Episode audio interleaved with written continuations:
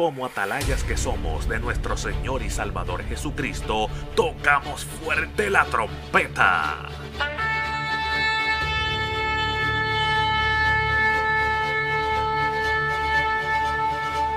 Con mensajes de alerta, somos Aplastado Podcast.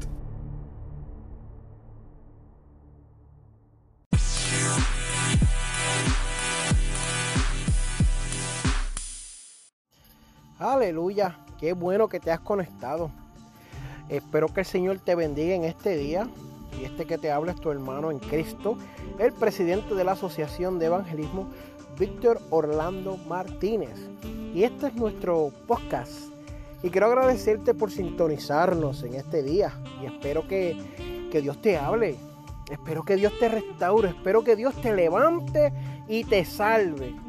Y puedas ver a Dios en tu vida, que puedas sentirlo, que puedas reconocer que esta palabra ha sido de edificación para ti. Espero que hoy Dios tome el control, que puedas sentirlo.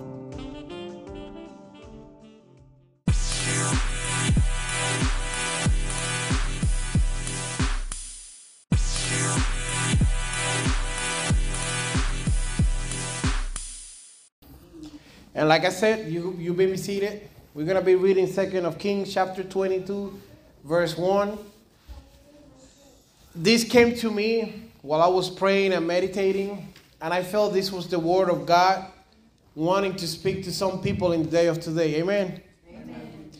And the times we're living right now are difficult times. We're doing good is considering doing evil, and doing evil is considering doing good. You agree with me? Amen.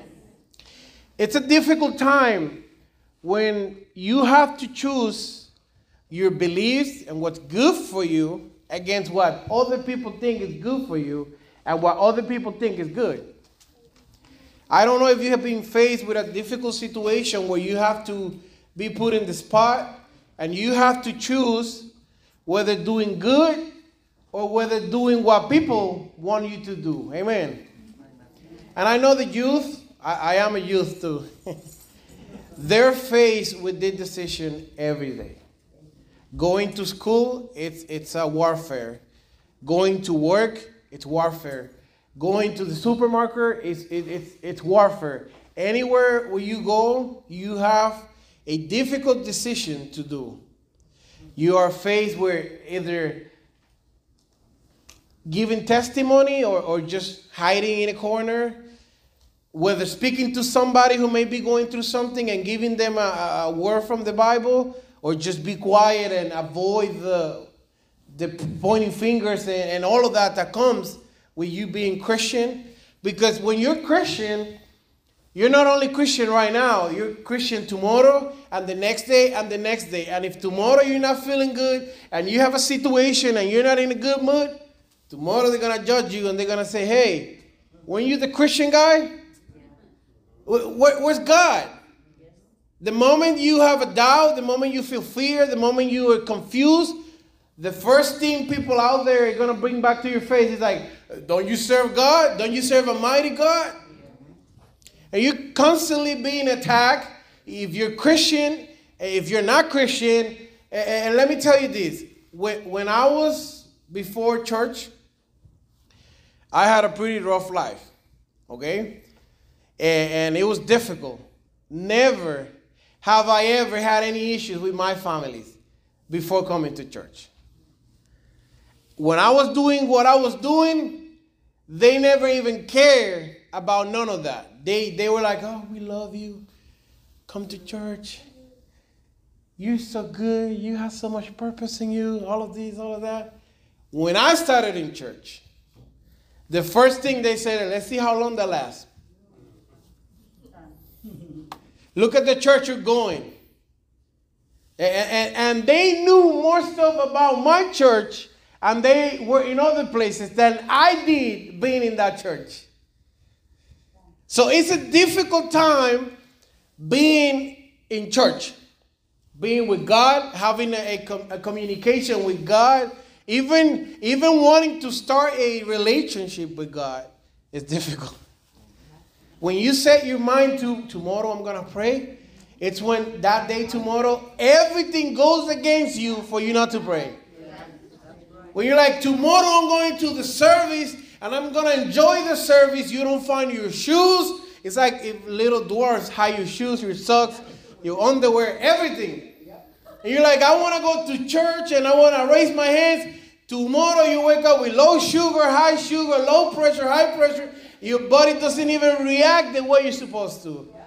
If you have children, it's even worse. I don't want to go to church. Why do we have to go to church again? I got my children there with my wife. And that moment is difficult.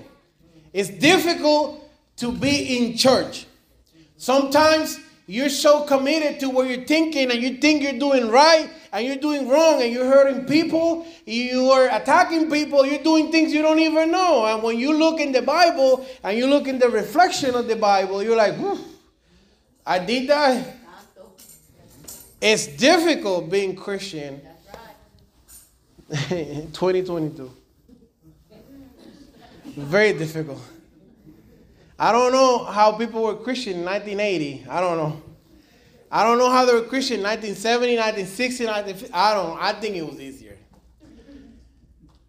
Nowadays, you got so much options. You got so much opportunities. You got so much to do. You got so much to go, so much to be. That going to church is a very difficult choice.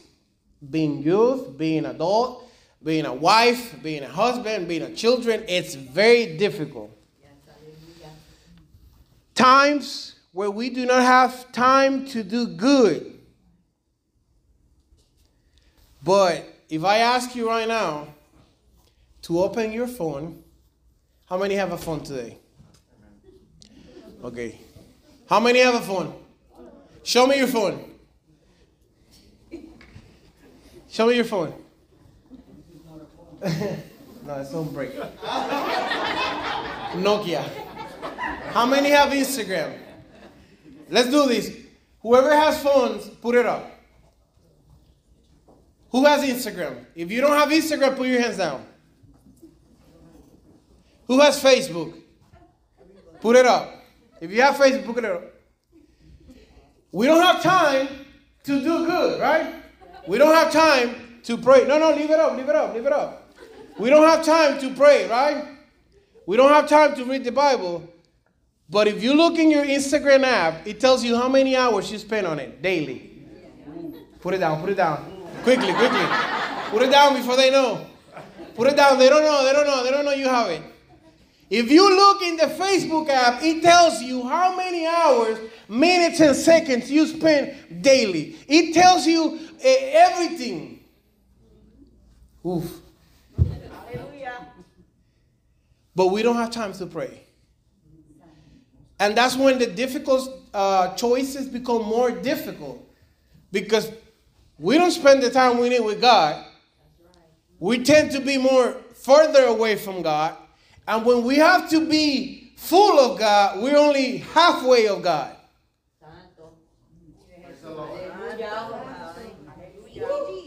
And we want God to speak to us and we want God to do things to us.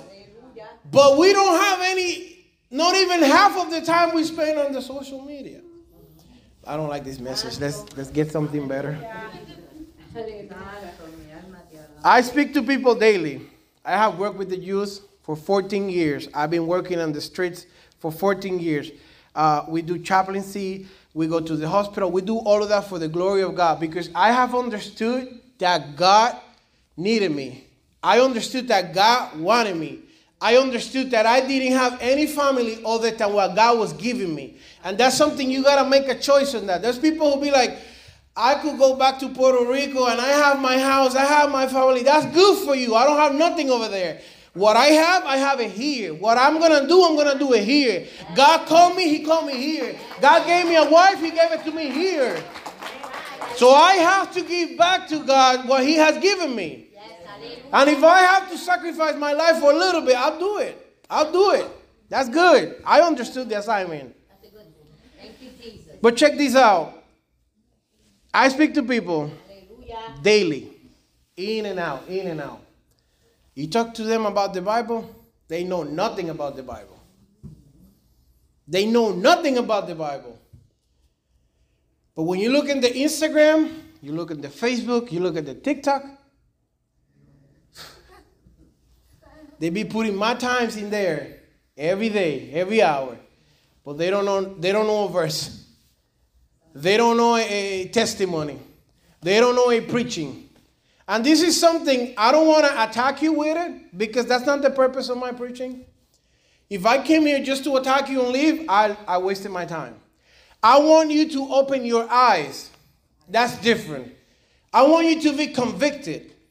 I want you to be convinced that you have to change your life for God to use you. And I want you to understand you have to change your habits for God to use you because God could use you at any age. It doesn't matter if you're young, teenager, or old. He will use you. It doesn't matter. But he cannot use you if you have negative habits. What's a negative habit? Maybe spending three hours in TikTok, three hours on Instagram, three hours in Facebook, and you don't have time to even pray. And when you go to pray, I don't believe in going to pray before sleeping. Because that's, this is what we do when we're going to pray before to sleep.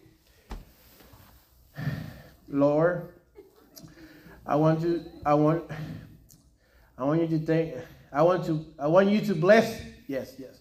I want you to bless Susana. Uh, she's, she's, uh, God, God, are you there? that, that is not a good prayer. If you know you sleep around 10, go around 8 and pray. Take time when your mind is clear still and pray to God with a knowledge. So that way when you go to bed, you'll be like, God, I love you. Good night. yeah, and you don't you don't have to be on that, man, every time I pray, I fall asleep. Of course. Of course, because you give God the last second of your moment of the day, and you expect God to do miracles and wonders. No, take a time, pray, pray with your mind, and be like, God, this is what I need.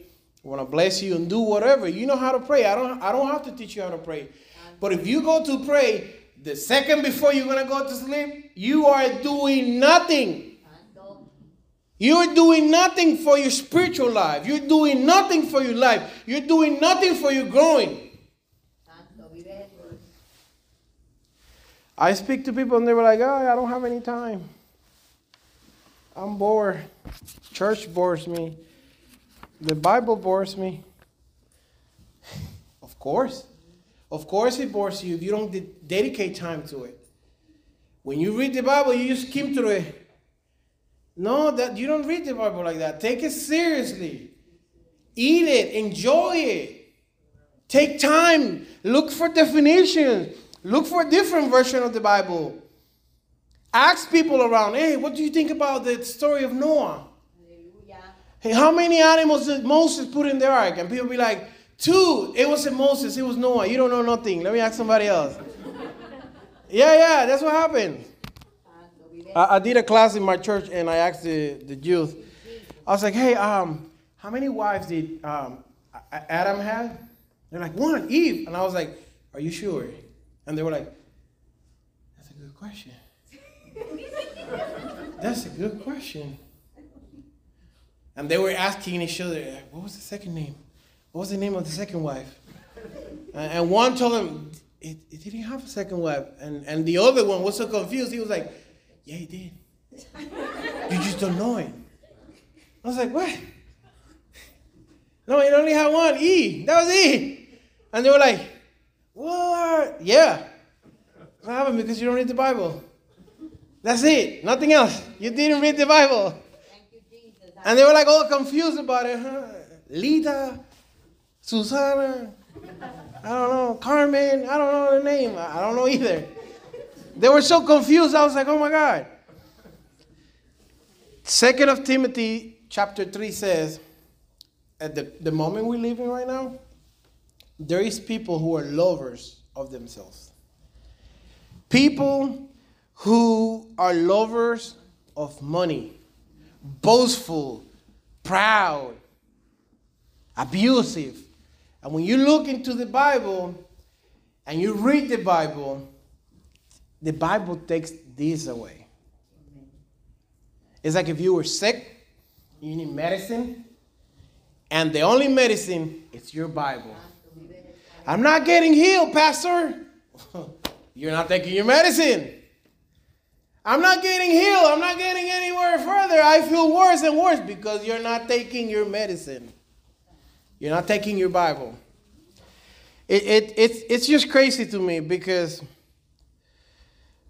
we, we could sit down and watch, binge. You know, we could do a marathon in Netflix, watch any show, beginning to end, nonstop. We don't have to use the bathroom. We don't have to eat. We don't have to be moving. We sit there and we watch it all the way. We come to church at 20 minutes in being in church and like, this bench is hard. I don't want to, you know, hurry up, ladies, stop with your testimony. And come on, hurry up. That's we're so used to, and let me let me tell you this. We're so used to fast food that when we have a good meal in front of us, we don't know we don't know how to appreciate it. We're so used to being damaged by the world because that's what the world does to us. Out there, there's nothing good for us. And we're so used to that that when we come to church and we receive correction and we receive a, a, word that is telling us get better, you could do better, there's, there's good in you, but you gotta follow this. We, we, don't, we don't like it. We're not used to it. We, we're like, ah, I don't know. When we tell them, you, you're called to preach, ah, I don't know. But, but, but you like to argue with everybody else about everything else. But you can talk about the God. Right? You can talk about everything else, but you can't talk about God. And like I said, this is not an attack, it's an eye opening. I could live right now and be happy because I know some of the eyes have been opened. Because some people live in a, in a constant monotony, doing the same and the same, expecting different results. And, and let me tell you, the Bible, this church, it's based on it, it, privacy with God. If you don't have a privacy with God, if you don't have an in, intimacy, I know that sometimes that's hard to say. You know, it's difficult. Hey, if you don't have your private thoughts with God, like she was saying, she was alone in her house about to do something that she couldn't regret, but in that private moment between her and nobody else, God intervened. But that happens because God knew her and God had plans for her and God wanted to do stuff.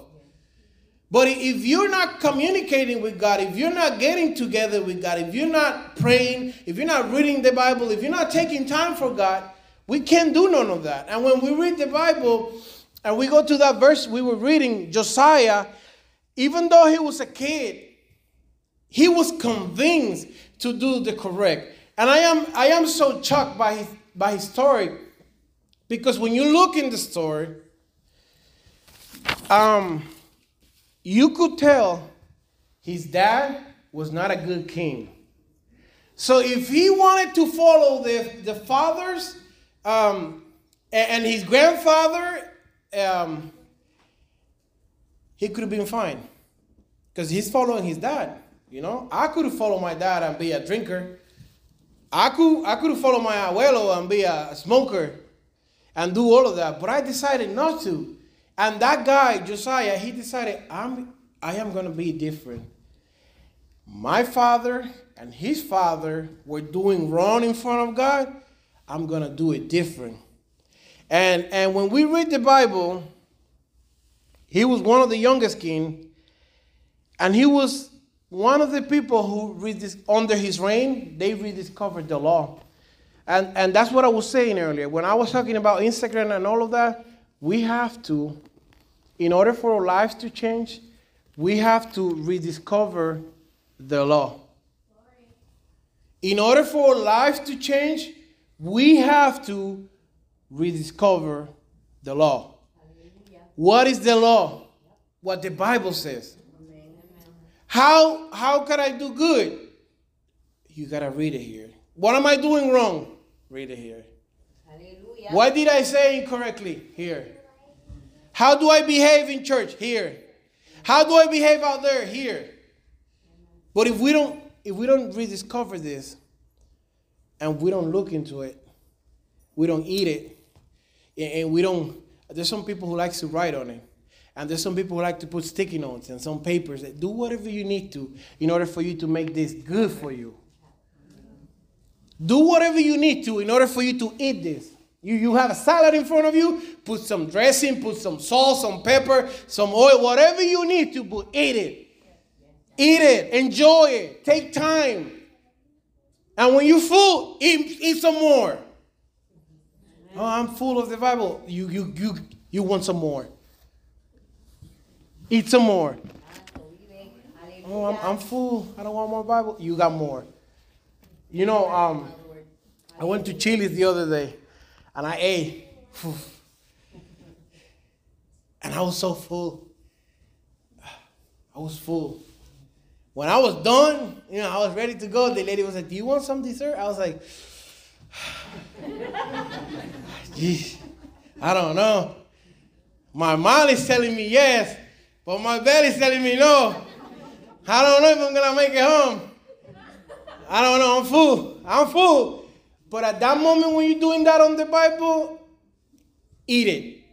Eat it. Eat some more. Hallelujah. This king did the right in front of, of God, in front of God's eyes. He repaired the temple, but why? Why did he repair the temple? Why did he install back the Passover? Why did that king did all of that? Because he was convicted. And you know what thing we don't have today in today's society? Can I tell you guys? You guys tell me, tell me. Tell me. Okay, you know what we don't have? We don't have conviction. We don't have commitment. We don't have conviction or commitment. Everything is more important than God's thing. Can I preach in here today? I'm about to be done with my message. Can I preach today? Can I give you the message? We don't have no commitment and we don't have no conviction. The young boy, when he saw the opportunity, he was like, I'm going to fix what's wrong here. But today we want to give our opinion, but we don't want to have conviction. We want to speak behind people back, but we don't have commitment. You can't talk to me about doing things you're not even starting. Santo vive Jesús. That's right. Hallelujah. I, I, I go out to feed people. I go out to give things. I have an activity August 6th in 441 in Ocala in a boxing gym. I'm going to be giving out book packs full of materials. All of that. A lot of people came to me and give me their opinion. Don't give me your opinion. Give me your commitment. Amén. Sí, Señor. That's We did it last year. Your church participated. Thank you, church. I appreciate what you guys did. But today, when we look, hey, you know what you could be giving? You could be giving hamburgers and hot dogs. Then donate it. you could feed the kids. Uh, then donate the food. Oh, you could put two rulers, then donate the second rule. That's right. Oh, don't put paper. That's too much. You're not. You're not. You're not committing to my vision of God. What, what God wants me to do. Then don't know. Don't opinion. You know. I. I I went and asked the pastor over there, and I'm not talking about the pastoral, but I went and asked the pastor. I need help because I, I uh, one moment I got overwhelmed, and I was like, I need you to help me. And he was like, Yes. We have to do it here because over here we can do it. I was like, why not? This is the perfect place. And he was like, no, no, we can't. And he gave me an excuse, and I was like, what? Okay, okay. So we did this, we did that. At the end, he was like, I could donate whatever, but I'm not. I'm not donating anything.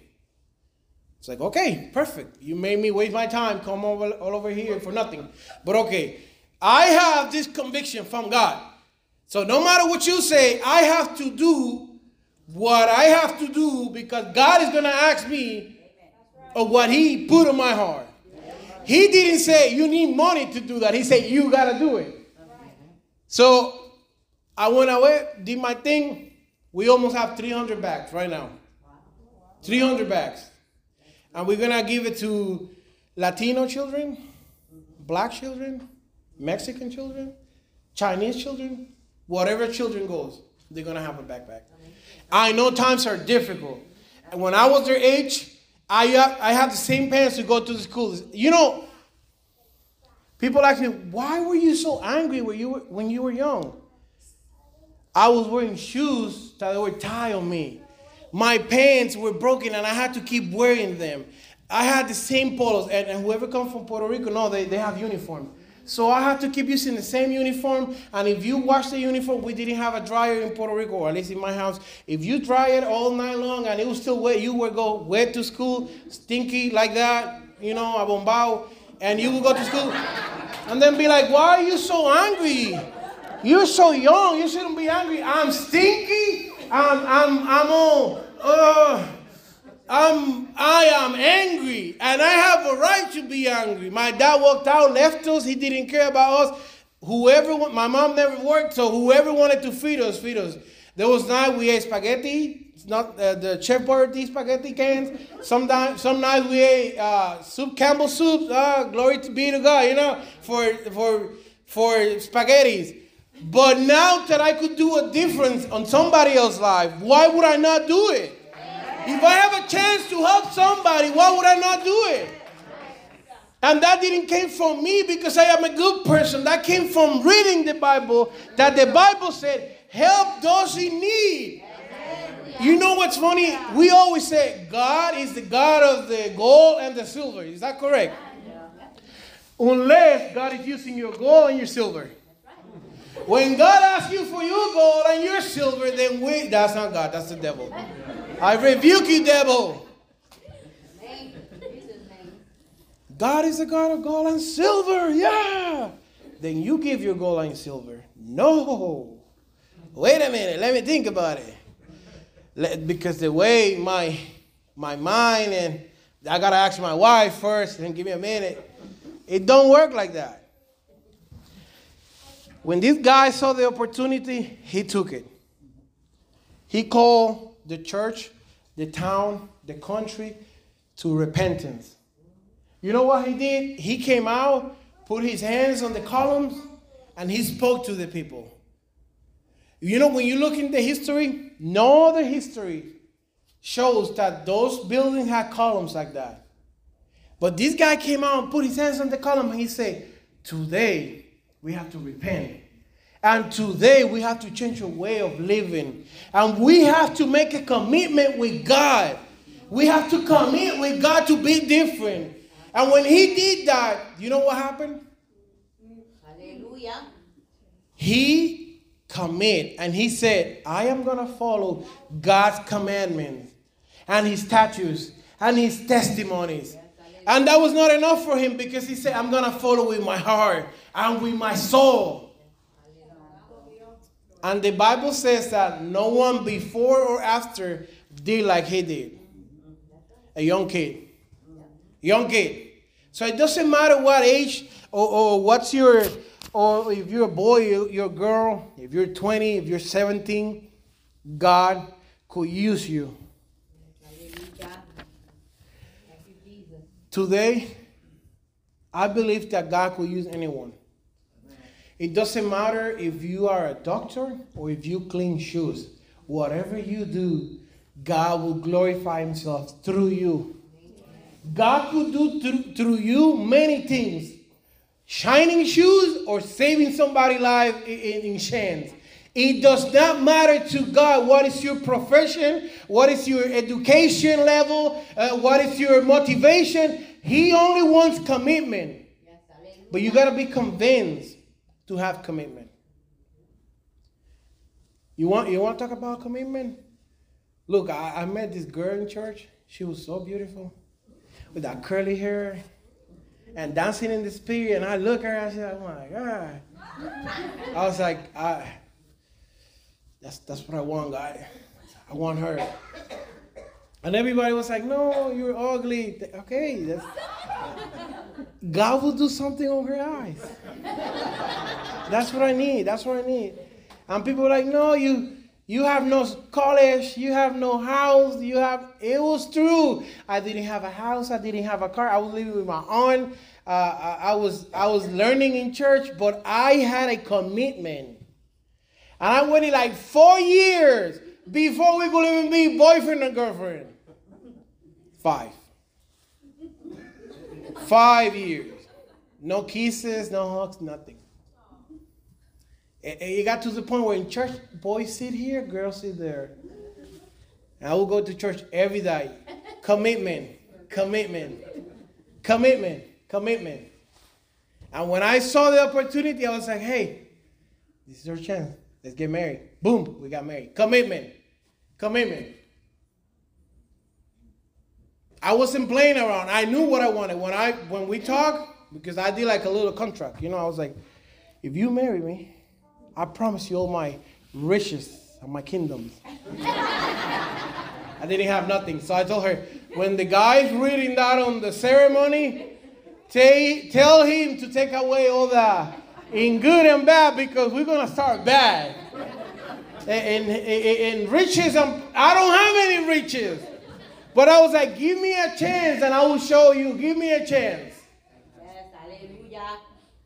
Now we have a house, we have a land, we have a ministry, we have cars. We, God did that. Amen. God did that. When you put your hand, when you put yourself in, into the God's hand, He could do. He could do so much with you. And and and people Pastor, sometimes people don't understand this. When you follow this and you put yourself in God's hand, you're even more of a help for the pastor. When you follow what the Bible says and you put yourself in God's hand, you're even more of a help for the pastor. Because the pastor may not be able to go to the Dollar General but you may. Oh, you did not see that. It went over you. You went over you. The pastor may not be able to go to Ocala, but you will. There's many things that the pastor is being called to do. But there's things that you have to do. Again, again, you're not understanding. Because at that moment, if somebody was preaching that to me, I would jump out of my seat. Amen. Send me. I'll go do whatever. Yeah. When, when this guy, this guy sit down, read, bam, bam, read the Bible, he was like, no, we got to change this. And they had high places in where they live. High places, man, they had like a little, imagine like a little temple to serve idols. That's, that's basically what it meant. And these high places had idols and they had a bunch of stuff there. And you know what he did? He was like, the first thing that gotta go is the competition for God. You cannot serve idols and you cannot serve God at the same time. So either you guys choose idols or God. We choose God. Take the idols away. The first thing that went away was the idol. The first thing you gotta be, you gotta be convinced. You don't need no idols. You need God. Amen. That's why I started saying, look at how much time you spend on Instagram and look at how much time you spend on the Bible. Is that an idol?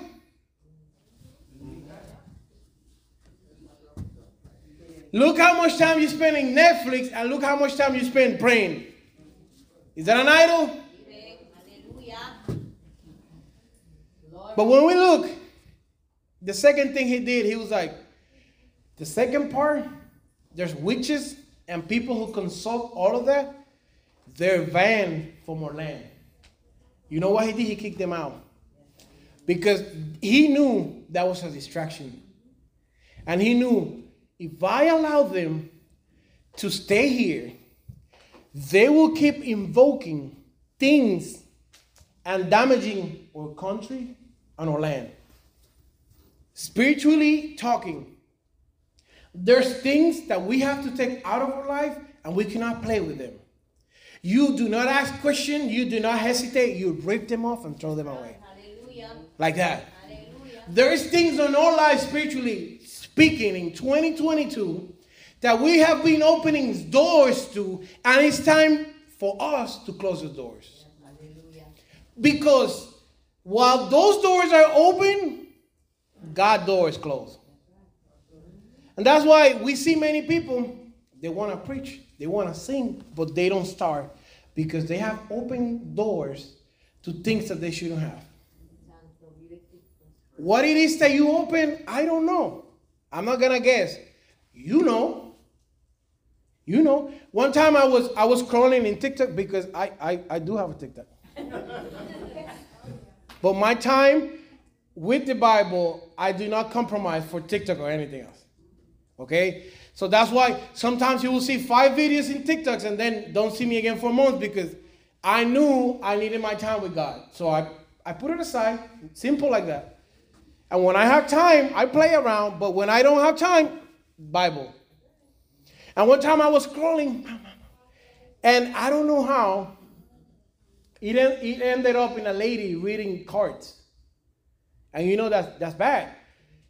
And I was like, what is this? How did this lady ended up here? And immediately she started speaking to me. And I was like, what is this? So I got hooked up. Kept listening till my wife was like, take that out. So I, I changed it and I was like, what happened here? How did this lady communicate it to me from over there? And then God said, you got to repent because you were hooked on that. And I was like, you know what, God, you're right. I, I looked into something, but it was just a matter of seconds. Seconds. Moving my phone. What? That was it. That's all it took. And God said, that opened a door that we have to close today. And I was like, Woo. And I started feeling spiritually overweight. You know, I'm a little bit overweight, I'm the natural. But spiritually, I was like, ah, wh- wh- why am I feeling like this? It was that. I opened a door, thank God we closed it, you know? Because if you don't do it, God's not gonna do it. Immediately, I went to YouTube. They had the same story again. I was like, no, not this time. Nope. So 2022 is a very difficult time, but we could do it.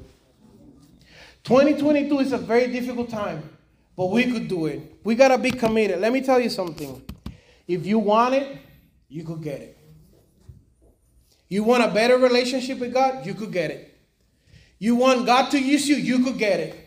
You want God to use you while you're 20, God could do it. While you're 14, God could do it. You want, let me tell you something. The, the, the girls that did the, where are they? I don't, I don't know. One over there, right? Two? That was three. Three. You know, God was using you guys to speak to my daughter. Is that impossible? Did you guys thought that He could do that? God could use you. I don't know what age you guys have. He could use you now to impact other lives. And she looked at us and she was like, I want to do that. I want to do that. God could use you right now. You don't have to be 20. You don't have to be 25. You don't need a car. You don't need a credit card. You don't need to have a bank account. God could use you right now to change somebody else's life.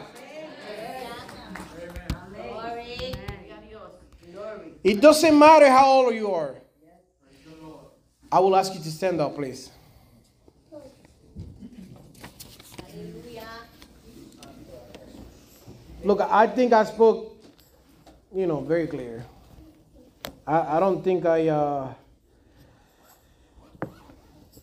you know, I don't think this was a coincidence. I think it was God speaking to all of us. I think that it doesn't matter how bad society looks, I think we could do the difference. It doesn't matter how old you are, you could do the difference. It doesn't matter what's going to happen tomorrow, you could do it. You could do it. God could do it through you. Yes, hallelujah. Thank you, Jesus. Sometimes, we feel unworthy because of the things we've done, because we don't have enough age and we don't have any of that. But let me tell you, that doesn't matter for God. He only looks for your heart to be wanting Him. And I'm going to ask you now, with the permission of the pastor, I'm going to pray for whoever needs prayer, no matter your age. I believe God could use you. And let me tell you, there was a story in the Bible of a guy who couldn't walk and couldn't move his hands. You know that story? You know what God did? His friends took him to a house to get healing. When, when they got to the house, the house was full. There was no way through the doors. There was no way through the windows. But because of his friends, they thought of, you know what? Let's break the roof and go through the roof. And sometimes you don't need to have it. You need somebody else to believe that you have it. Sometimes you may not be able to do what you were called to do, but you just need somebody who pushes you to do what you're called to do. And if you need a prayer, I will ask you to please pass to the front. I will pray for you. It doesn't matter what you're going through. It matters that we have the highest of all high God. It doesn't matter what, what condition, what sickness, what, what was your state of mind, your thoughts, whatever happened yesterday. It doesn't matter. The only thing that matters is that there, we serve a God and that He's a high, high and mighty.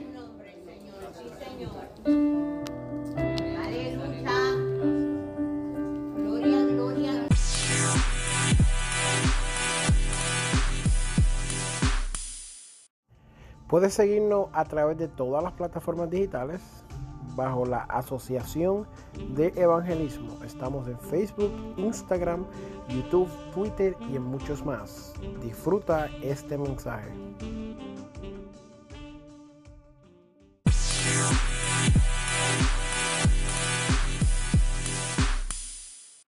Este programa fue presentado por Aplastado Podcast, porque como atalayas que somos de nuestro Señor y Salvador Jesucristo, tocamos fuerte la trompeta.